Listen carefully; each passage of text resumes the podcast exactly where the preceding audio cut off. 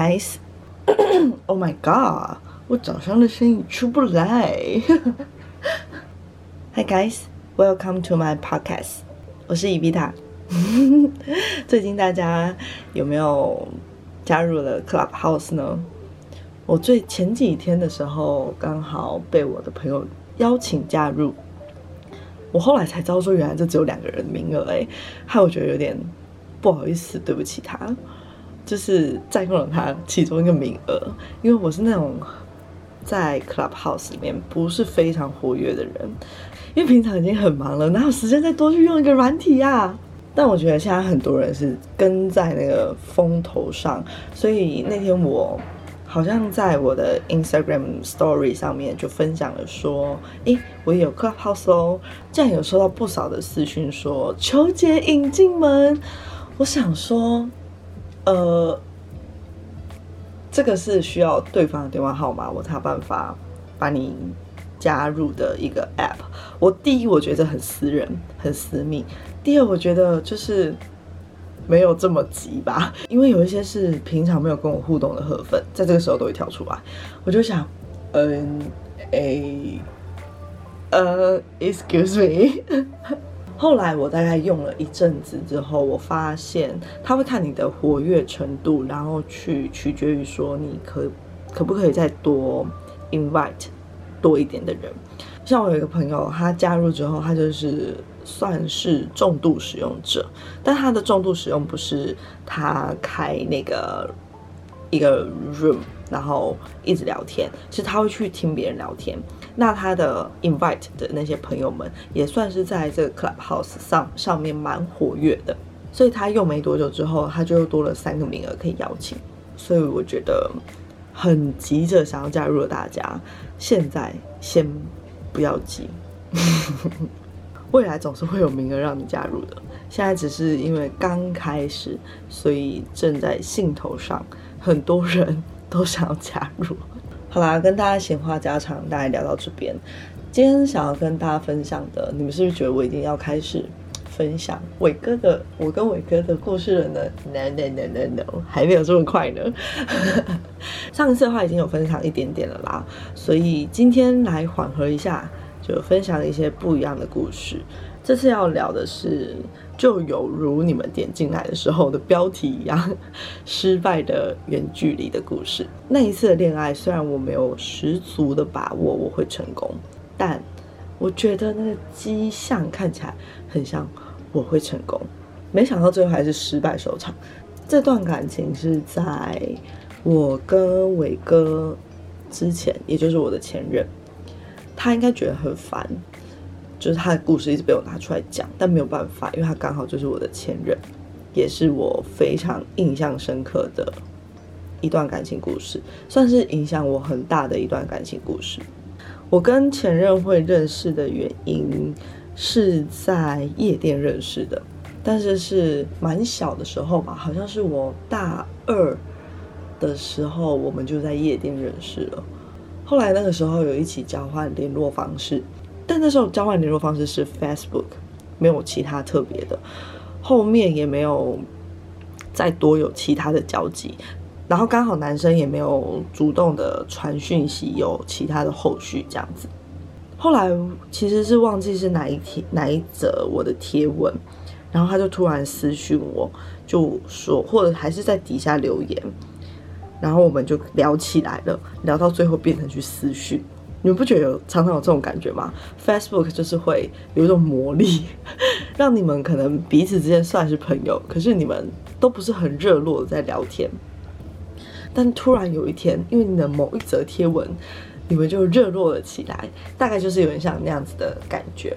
当时的情况就是像这样的状况，聊一聊之后，我们就出去，我们就出去见面，一起出去吃饭，结果就在一起了。在一起的过程我已经忘记了，所以中间就嘟嘟嘟嘟嘟快转一下，反正后来就是在一起了。但他就是那个我常常提到的，我在我的 Instagram Story 上面常常提到的水瓶座男生。可是我只能说他可能会算是个例啦，我不能说是全部的水瓶座都是这样的。当时的他很吸引我的原因，是因为我们很互补。因为我是一个很 stable 的星座，就是我很稳定。那他就是一个人来疯的星座，他今天突然说想要怎么样就怎么样这样子的一个人。当时还有另外一件事情，就是我当时还没有陷入游戏电玩的世界里面，可是他已经 already in there，他已经早就在那里了，所以他算是蛮长一直在玩游戏、打游戏的。可是我很不能接受，就很长的时候，我们可能约会，他迟到的理由都是哦，他昨天晚上玩电脑玩的很晚，因为我们两个家其实住的有点有点远，然后甚至很长时候，因为他这样子，或是因为他想要玩电动，所以就变成我得去他家附近。那你知道金牛座就是有点傲娇，就觉得约会还要我去你家附近。不就是应该要你来我家附近吗？好，可是当时因为他人来疯的那个个性很吸引，很吸引，很吸引我。因为我不知道大家有没有这样的感觉，就是当对方跟你有一点不一样的时候，你就很容易被吸引。像我也是从以前我就很容易被什么射手座啊这种类型的吸引，像是土象星座的摩羯啦、处女啊，后来都只会成为很好很好的朋友，因为我们太像了，所以。我那一瞬间不会有感受到心动的感觉，我就只会觉得啊，我们就很像啊，我们很适合啊，我们就是朋友。他们这些比较敢冲、敢爱、敢恨的个性，都会让我有一点点向往，然后会有一点心动。没错，这种男生真的是，这种男生真的是很中我的菜。但是这种男生通常跟我在一起没有很久。不过上一个水瓶座已经算是我。跟他在一起算蛮久的，有可能有一个原因，有可能是因为那时候我已经算是出社会了，因为那时候我已经上硕班了，所以我其实认识的男生没有这么多。那时候刚好正是交友圈正在缩圈的时候，那时候我又早上上课，下午我就进公司。我那时候是在综艺节目里面当一个节目企划。所以我早上的时候就是去上课，然后下午的时候就是进公司写节目企划这样子，生活是非常非常的忙，我还得写论文，有的没有的，然后根本就没有时间多余的时间去认识新的男生。那必须说这一任真的是，嗯，也算是影响我蛮深的一任，因为他很多这种脱序的事情，跟我没办法接受的事情，教会了我怎么去包容我的另外一半。某种程度上也是算蛮感谢他的，可是他后来带给我的伤害，真的是让我没办法平复哦。我跟他在一起算蛮轰轰烈烈的。我刚本来想说我们这样就是稳稳平平淡淡的就这样在一起一年多，没有没有没有没有没有，我们在一起蛮轰轰烈烈的。因为我那时候觉得跟他在一起蛮好玩的，虽然我们会有一些冲突，可是我觉得哪一对情侣没有冲突？那时候也会觉得说好像有可能有机会走到最后，有可能会结婚。为什么会说我们两个在一起很轰轰烈烈呢？我我其实不太会在我的公开社群平台上面就是放闪，不是只有伟哥这样而已。就我其实自己本来的个性就是这样，但是前任呢完全不是这样，我就是超级无敌放闪的那种。所以我的 Facebook 到现在都还有很多我们之前的照片。不过我没有删掉啦，一方面是因为伟哥也没有介意，另外一方面是因为我觉得就是删照片很麻烦，因为我又没有，我好像要把它建立在一个相簿里面，那时候觉得很麻烦，后来久而久之之后就觉得，反正 Facebook 我根本就都没在用了，我真的都没有在用，我已经不知道多久没有在更新 Facebook，我只有在上就是会上去划一下。大家大家的状况就这样子而已。其实我是一个很不喜欢被社群媒体绑架的一个人，所以我真的很少很少在更新我自己的东西。我不确定现在的听众年龄层大概是落于哪一个阶段。如果跟我差不多年龄层的人，或许也是已经很久没有在用 Facebook。听到这边，是不是有很多人觉得说，伊丽塔你怎么可以不删前任的照片？这件事情是大忌。我知道很多人会介意，甚至我的前前任那时候分手的时候，我就把他的照片全部都删掉。不是我偏心，你在心里是不是觉得我偏心？不是我偏心，是因为呢，就是那时候跟前前任分手的时候，也不是一个很好的结局，然后我们吵的有点天翻地覆。那我真的非常的生气，再加上那时候又有点小孩子气，所以我就一次之下就把啪啪啪啪啪把所有照片都删光。但是这一任呢，那时候分手的时候是有一点难过的啦，不是有一点难过，是非常的难过，我几近崩溃的状况。好，后来就是我就我们就这样一路一直在一起，一直在一起，一直到了我硕班毕业吧，我还蛮顺利的，我两年就毕业了。那那个时候，因为我毕业之后，我一直都有一个目标，我毕业之后我一定要去国外读书。所以，我们两个其实，在在一起之前的时候，他就一直都知道我要出国读书这件事情。所以在那个时候，我要离开的时候，我还觉得他有一点，我不我不确定那是潇洒还是不知道作为任何反应的一个反应。我记得那时候在我家有一个算是。离开前飞行前的一个小小的聚会，但他那时候就是不加入那个聚会，不确定是不是因为有我家人在，所以那天在最后晚最后一天的那个晚上的那个聚会，他就没有他也没有出现，他把我送到家之后，然后他就自己一个人，算是真的是挥挥衣袖离开。你可以想象那个场景，他真的就是挥挥衣袖，转头就走的那种感觉。然后我当下其实有点错愕，我想说哈，呃呃，这样是对的吗？可是因为我也是第一次这样子的离别，所以我也不知道他照理来说应该有什么样的反应才是对的，所以我也就让他走。隔天去机场的时候，他又过来送机。送机的当下，一开始他先有点哽咽，后来他就在我真的要飞走的时候，他就默默的流眼泪，然后我就觉得。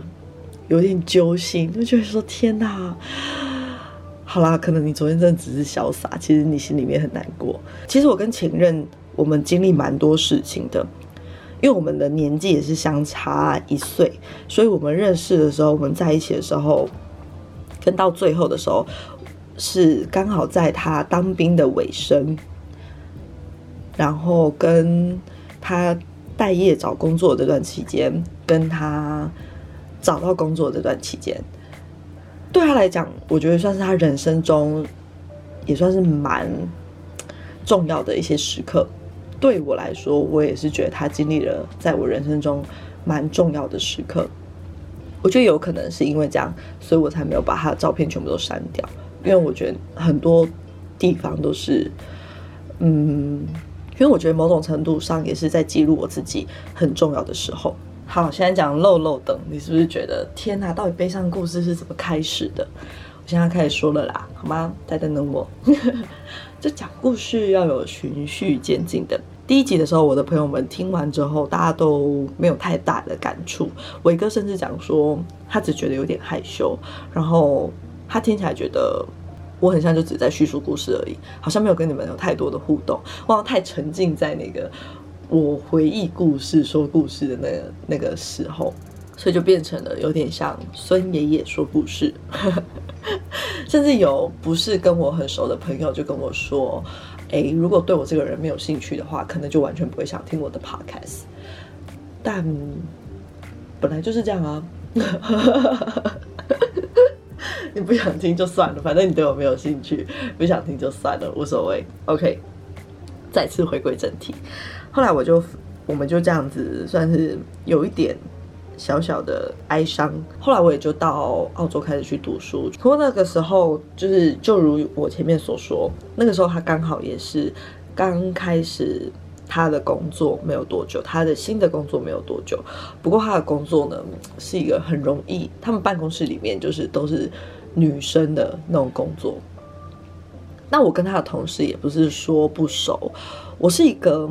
很可以跟另外一半的朋友亲近的那种女朋友，所以他的同事可能有几次聚会，我也都会去参加，然后会稍微打一下招呼，这样子可能不知道非常热络，可是我都会去露个面，然后去认识一下。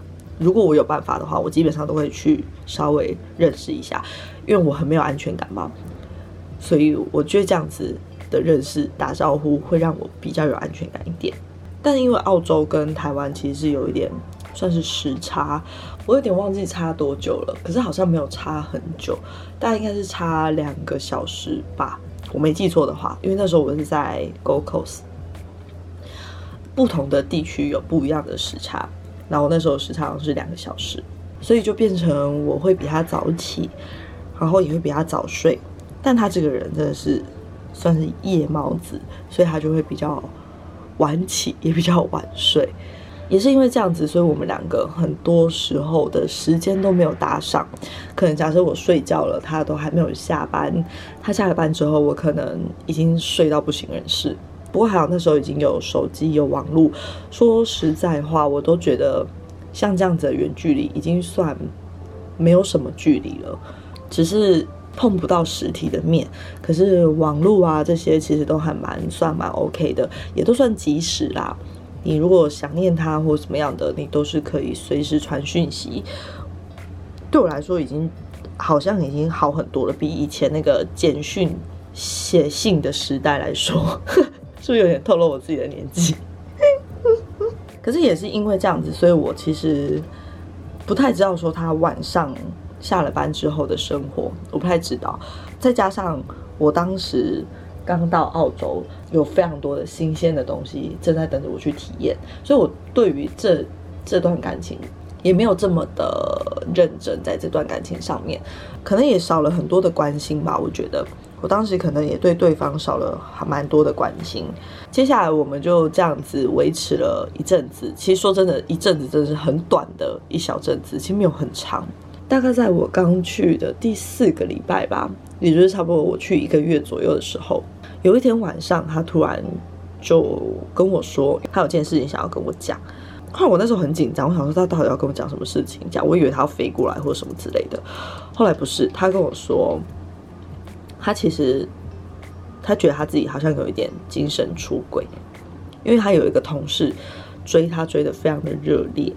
然后他说他讲话的嗓音就是有一点可怜可怜的嗓音，然后他每次听到他的声音，他都没办法拒绝他，所以他就会载着他上下班，甚至他们那时候可能去聚餐的时候，他的同事还有点算是半起哄，就讲说：“哎，你可以载那个谁谁谁回家，这样这样这样之类的。”听到这里我超火的，我想说，你同事不是也都认识我吗？他们怎么还会做这件事情，还会讲这样子的话？我真的超级无敌生气。但不过那时候我前男朋友讲说，一直来都是那女生主动出击，他都没有主动出击。举例来说，就是像是女生可能会抱他，可是他不会回报他。他他的意思就是这样。然后他说，在某一天晚上的时候，他在的女生，他又在的女生回家。那女生就突然非常靠近他，意思是想要亲他，可是他有点闪，所以没有成功。那但是那女生跟他讲说：“你看你都会载我回来，你真的爱你女朋友吗？你要不要跟他提分手？然后我们可以在一起。反正他现在在这么远，我觉得你也没有很爱他，不然你不会让我趁虚而入。”天哪！我第一次觉得小三讲话讲的真好。他讲就是对的，虽然当下我听到的时候我真的超火，可是后来其实我冷静仔细想一想，我觉得他讲的就是对的，没有错啊。如果你真的没有很喜欢我的话，呃，如果你真的很喜欢我的话，你怎么可能会让其他的女生趁虚而入呢？这小三其实是讲真的是蛮有脑的，虽然他就是个绿茶婊。那时候我前男朋友好像因为听到这句话之后，再加上他的种种举动，他那一瞬间可能觉得 Oh my god，他要他他好像要劈腿了，他好像要做对不起我的事情，他觉得很害怕，所以他就闪掉了。他就据他所说，他是落落荒而逃。然后他也因为这样子，有点像是把他打醒了，所以他就减少了跟那个女生的。往来，可是那女生还是会时不时的用她那个很可怜的嗓音，然后去跟他讲话。没有办法，人家是很可怜的嗓音，我是有一点男人破的嗓音，所以我赢不了人家。大概就是这样子。我真，我跟你讲，我真的是到了现在，我才有办法用这么轻松的态度跟你们讲话。之我之前的时候，期待在两三年前的时候，甚至跟伟哥在一起之后，我都还没有办法。好好的说这件事情，每一次讲到这件事情的时候，我心头都还是会酸酸的，都还是会很揪心。我现在可以这么侃侃而谈，是代表真的我已经放下了。呃，好，回回到正题。后来他就落荒而逃嘛，但他就是可能有跟他的兄弟、跟他的朋友提起这件事情，然后他的兄弟就是跟他给他一个建议，他就说，如果你真的想要再跟伊维塔继续走下去的话，我觉得你不要跟他之间有秘密，你要把这件事情跟他说，你要跟他坦诚，但是前提是你也整理好了你自己的情绪，跟你跟他之间的事情。所以他那一天晚上，他找我要，他说他有一件事情想跟我讲，就是他想要跟我坦诚。但是呢，殊不知他坦诚之后，我承受不了，我整个崩溃大哭，我真的是崩溃大哭。那时候我自己的私人生活中还有另外一件事情，就是刚好经历 Y Y 分手，所以 Y Y 也正在情绪很崩溃的状况。我们两个差不多是在同一个时间的时候得知对方劈腿。所以我打电话给他哭的时候，他也正在跟我哭。反正我们俩那时候就是互相一起在哭。Y Y 的故事我可以下次再跟大家分享哦。By the way，呃，如果你是第一次认识我的听众的话，你可能会不知道 Y Y 是谁。Y Y 是我的一个很很要好、很要好的一个朋友，然后她是女童，她是个 T 来的。嗯，她的爱情故事也蛮坎坷的，下次可以再跟大家分享一下。后来他跟我讲之后，我就受不了嘛，我就支撑不住嘛，我整个大崩溃嘛。那男生应该也没有预期到会是这样子的状况。我记得很清楚，我那时候真的是在电话里面对他大吼，我就说才一个月而已，你怎么可以这样对我？真的很短暂呢，才一个月而已，怎么可以发生这么多事情？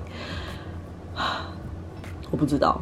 我那时候心情真的超复杂的，但他一直不断跟我解释，他一直跟我说真的没有，我现在已经就是跟他撇清关系了，巴拉巴拉巴拉巴拉巴拉巴拉巴拉，然后再加上他又跟我交代的很巨细靡遗，说他们之间到底发生了什么事情。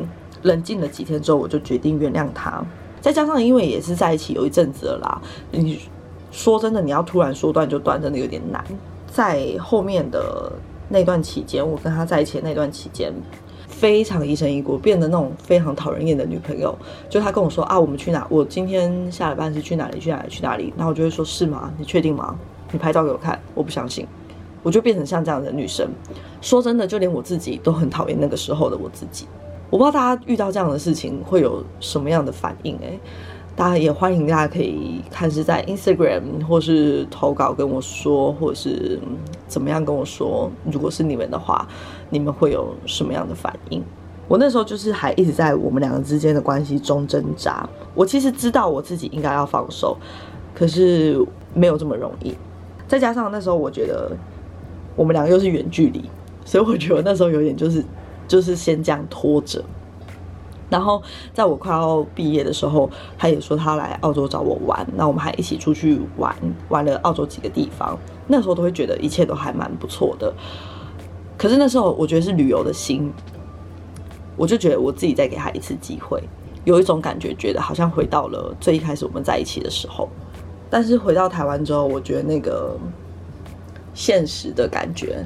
那个冲击又回来了，我又开始变回那个讨人厌的女朋友。所以回来没多久之后，我也跟自己说，我觉得这段感情也是拖了够久了啦。我觉得我要正式正面回应这件事情，正视这件事情。所以我回来没多久，好像一个月吧，我就整理完这段感情，我就我们就我就跟他提了分手。他当时我跟他提分手的时候，他也是他也是哭的。哭的让我很舍不得，可是那个时候提分手的时候，其实我已经哭不出来了，因为我觉得我眼泪应该已经在之前的时候都已经哭的差不多了。因为之前的时候真的是啊，刚开始发生的时候，我真的哭得很惨，每天都在哭。我也没有问他说他为什么会哭，会怎么样。我觉得再多问都有可能是我离不开的原因。可是我觉得这段感情拖了很久了，所以我觉得是时候结束了。嗯。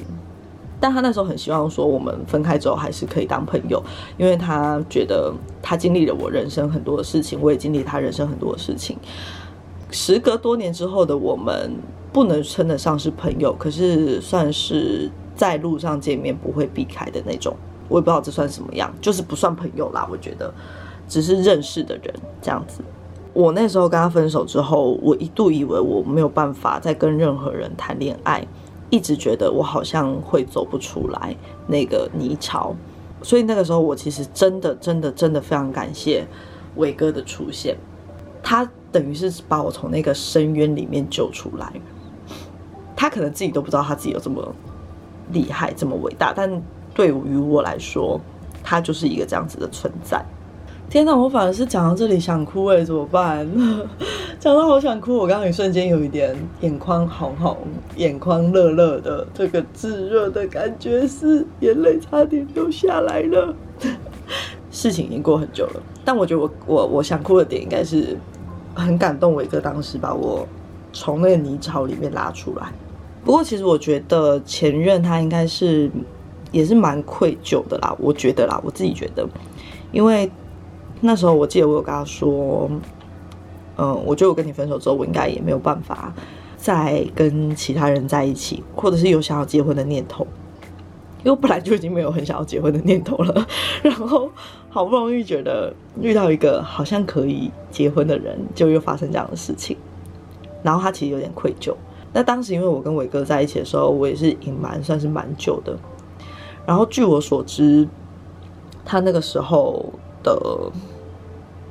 感情状况也是一直等到我跟伟哥在一起之后，他才交了女朋友，所以会觉得他应该是有点愧疚吧，吧吧。以下以下开放大家回答，因为我也不是很确定。哦，对我还想跟大家分享一下最后那个小三的结果。后来我前男朋友不是就呃拒绝那个小三嘛？那那个小三他最后。他竟然没过多久之后，他又转去追他们办公室的另外一个人，然后还真的跟那男生在一起。你说他是不是绿茶婊？我这超生气，他就是专门来破坏别人的。但也有可能啦，我后来也想说，有可能是因为这样真的是冥冥中注定，就是我们两个，呃，上天可能也不想浪费我的时间，想让我早一点认清这个男生，就是。有可能随时都会被拐走的人，呃，我前任也有可能，就是需要经过这样子痛的教训，才有办法知道说，哦，他后来应该要怎么样去对那个去对其他的女生好一点。所以，对于这么多年经过之后来看，我觉得还算是一个不是很糟糕的结局，虽然当下很痛很难过。说到这边，我不知道大家会有什么样的感觉。天哪，我好像又讲了很多我自己的事情。我有试着想去跟大家多多一点互动了，应应该有有感觉到我有在在在在跟大家多一点互动吧。好，毕竟我是一个新的 podcaster，所以我会 try to do my best。OK，总而言之，言而总之就是这样子。我不知道大家的对于这段失败的远距离的感情是怎么想的。我只能说他来太快了啦，当时可能男生也没把持住吧。男生如果把持住了，那个不论是空虚、寂寞感，或者是什么样的感觉，我觉得都，我们或许今天就不会分开，今天也或许不会有伟哥的位置。我那时候也是很认真的检讨自己，说是不是哪里做错了。所以我刚刚在前面讲的时候，我一直讲说，有可能是因为我当时。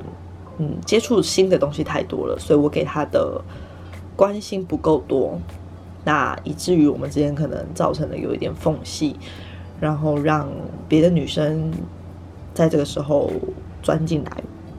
可是我觉得，我觉得现在大家在听的听众，你觉得说这借口啦，什么什么有缝隙，什么让别的女生钻进来的借口啦，就是。想让别的女生钻进来，什么借口都可以产生啦。我觉得大家应该会这样子想，虽然我自己当下的时候也是这么想。可是当然啦，每一段感情结束的时候，我都会反思一下我自己，为什么这段感情会失败，为什么这段感情会变成这样。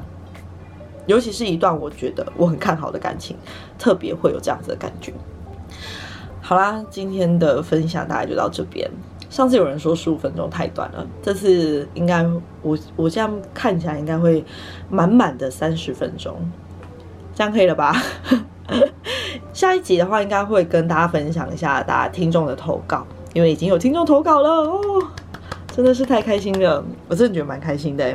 因为我也自己也很喜欢听别人的爱情故事，所以如果你也有你的爱情故事想跟我分享的话，想跟我投稿的话，记得点开底下的链接，我把投稿专区设立在底下。